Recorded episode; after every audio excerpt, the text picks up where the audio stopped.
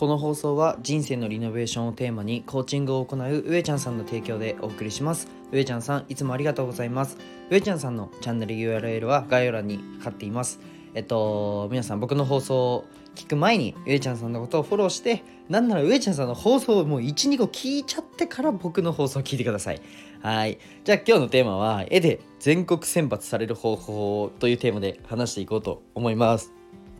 かなりあのすいません。かなり再現性のある方法なのでえっと絵描いてる人は絶対聞いてください。で絵描いてない人もおもろいなっていう風に思ってください。はい。あの最後まで一生懸命話すので是非あの最後まで聞いてほしいですね。はい。えっと、僕は世界一の医療施設を作ることを目的に事業をいくつかやりつつ看護師もやったりあと絵で全国選抜されたりなんかいろいろやってるやつです。あのこのラジオはね1.2倍速で聞くのをおすすめしてます。左下に倍速ボタンがあるのでポチってみてください。で今日は絵を描いて全国選抜される方法っていう内容で話すんですけど、えっと、今日の話では、まあ、マーケティングだったり、うんと、マーケティングっていうのがこれだけ大事なんだよっていうのを分かってくれたら嬉しいなというふうに思います。マーケティングというか、まあ、マーケティングだな。だし、えっと、その戦略を作るのがどれだけ大事かっていうのが、いうのをお伝えしたいです。はい。まずはじめに、僕は絵を描くってなった時に、まあ、絵を描くきっかけとして、えっと、障害の偏見をなくすものを、なくすっていうのを目標にした時に、目的にした時に、あの、言語があるものにしたら、遅えなって思ったんですよ。一人一人、あの、じゃあ障害の方ってこうこうこうでこうじゃないですか。とか医療ってこうこうこうですよね。なので偏見なくしてくださいって言えなくないですか。むずいっすよねこれ説明すんの。なのであの言語のあるもので勝負しちゃダメだなって思ったんですよ。で、えっと絵か音楽にしようって思って音楽ってあの音楽って言語あるんですけど言語ないじゃないですか。あの洋楽とか意味わかんないけど聞くんですよ。なんかいいじゃないですか。あの韓国のじゃあ BTS の曲とかあの歌詞の意味わかんないでも聞いたりする人多いと思うんで音楽って言語ないんですよ。なので、うんと、音楽か、えー、絵かで絵か2つで悩んだんですよ。で僕音楽の才能はないんであの絵はちょっと描いてたんでなので絵ならいけるかなと思って絵を描き始めましたと。で絵を描く時に初めて描いた瞬間から広げなきゃいけないってことは認知を取らなきゃいけないわけじゃないですか。なのでもう世界一になるっていう前提でもう逆算で絵を描き始めたんですよ。もう描いた瞬間に初めて絵描くんですけどあの真面目にね真面目に初めて絵描くんですけどあ日本一になるっていう前提でそもそもペンを握ってるわけですよ。で僕はどんな方法を使ってでも自分の夢を叶えたいんですよ。どんなに自分が寝不足になろうがどんなにつらお辛いと思うがどんなに努力が必要であろうがやりたいんですよ。夢を叶えたいんですよ。でそんなこんなでとりあえず絵で日本一になっちゃう方が、えっと、認知を広げるのは早いなっていうふうに思ったんですよじゃあ、えっと、認知が広まら広がらないっていう部分でめちゃくちゃ絵が上手い人でも自分のスケッチブックの上だけで描いててじゃあ自分のななら棚とかに置いちゃってたら誰にも評価されないじゃないですか。うまいっていうのはその人に評価されてうまいって言われるものなんですよ。うん。評価されないんですよね。その絵って確かにうまいかもしれないけど評価されないんですよ。えっと、例えばどんなに美味しいラーメン屋さんを作ってもなんか田舎の方で人口が10人ぐらいしかいない村でラーメン屋を開いてもう起業してねラーメンやりますって言ってもあの認知広がらないんですよ。っていうかあの美味しいっていう認知が広がらないんですよ。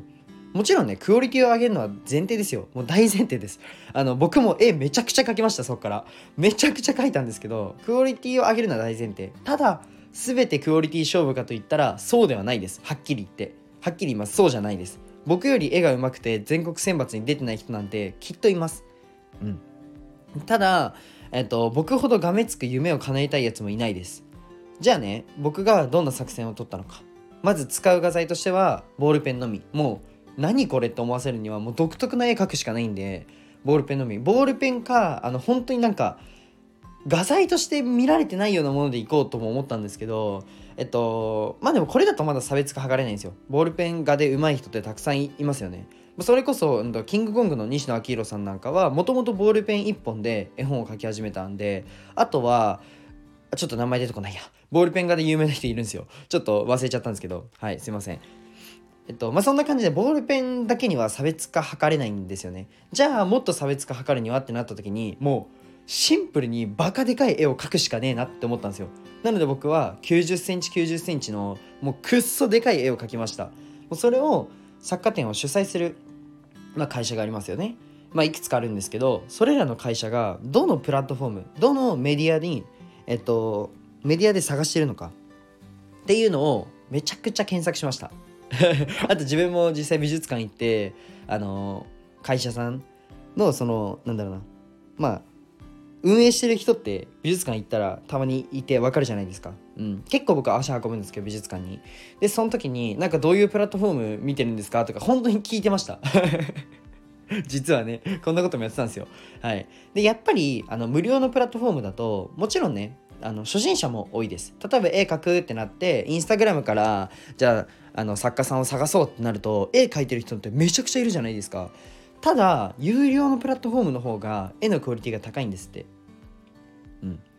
例えばえっと簡単にデザインとか絵画とかが売られてるようなところかつあのアポ取りたいんで会社側もアポ取らないといけないんで電話番号とメールメールアドレスを必ず登録しなきゃいけないプラットフォームがいいっていうふうにおっしゃってました。はいもうもう一つありますよね。ベースですね。あとはここなら。うん。とかそこにそういう媒体に投稿し続けました。僕だったらベースに投稿し続けました。それによって僕の絵は注目されて選ばれました。で何が伝えたいかって僕の絵がうまいとか下手とかいやもちろんクオリティは担保されある程度は担保されてなきゃいけないんですけど正直うまいとか下手とかどうでもいいんですよ。僕の理念の乗った作品が届いて一人にでも心が動けたら僕はそれでいいんですよ。絵がうまくなりたいだったら美大に行ってるんで。え本当絵だけ絵がのクオリティをきもうとことん上げたいってなったら僕今多分看護学校じゃなくて美大に行ってるんでそうそうそう。なので、うんと、確かに僕は中学生の時から模写だったり、えー、を自分でね夜中絵描いたりだとかあとは、うんまあ、通ってないけど美術部だったり、まあ、そこでちょっとなんか骨格の勉強とかもさせてもらったりだとか、うんとまあ、確かに何にも絵描いたことがない人からしたら絵に触れてきました。あと父親めっちゃ絵うまいです。みたいな感じで。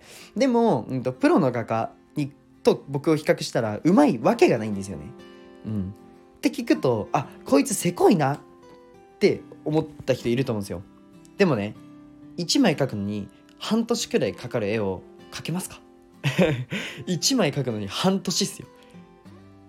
1枚描くのに半年かかる絵描けますか？もちろん練習もしましたよ。看護学校に行きながら。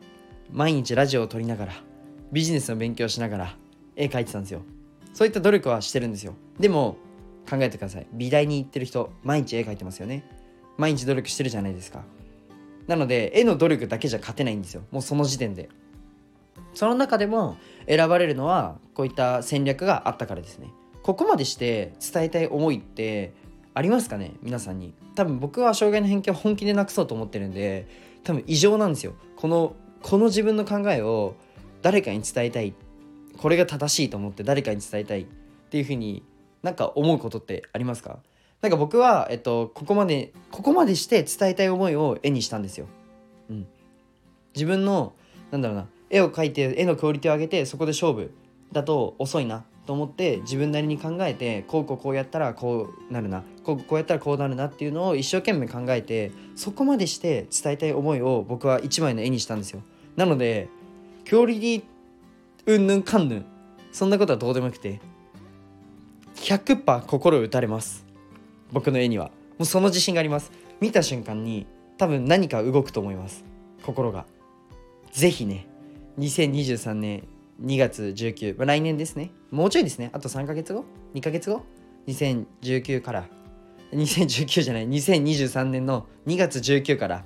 2月23まで上野の森美術館で全国選抜作家展があるので是非ね不便駅不便の利益の駅ですね。不便駅というタイトルの2匹の蝶々が飛んでいる絵に投票してください。僕をね一旦日本一にしましょう。僕を一旦日本一にさせてください。あの一人じゃ無理なんで。うん。一人じゃ無理です。なので一旦僕を日本一にさせてください。そっから考えましょう。次何やるかは。はい。これもね皆さんのね力がもう今聞いてくれてるもうそこのあなたにもうあなたの力が必要なんですよ。なのでよろしくお願いします。もうせこいことは僕が考えるんで皆さんはね僕を応援してください。で日本一にしてくれたらもう本当に最高なんで。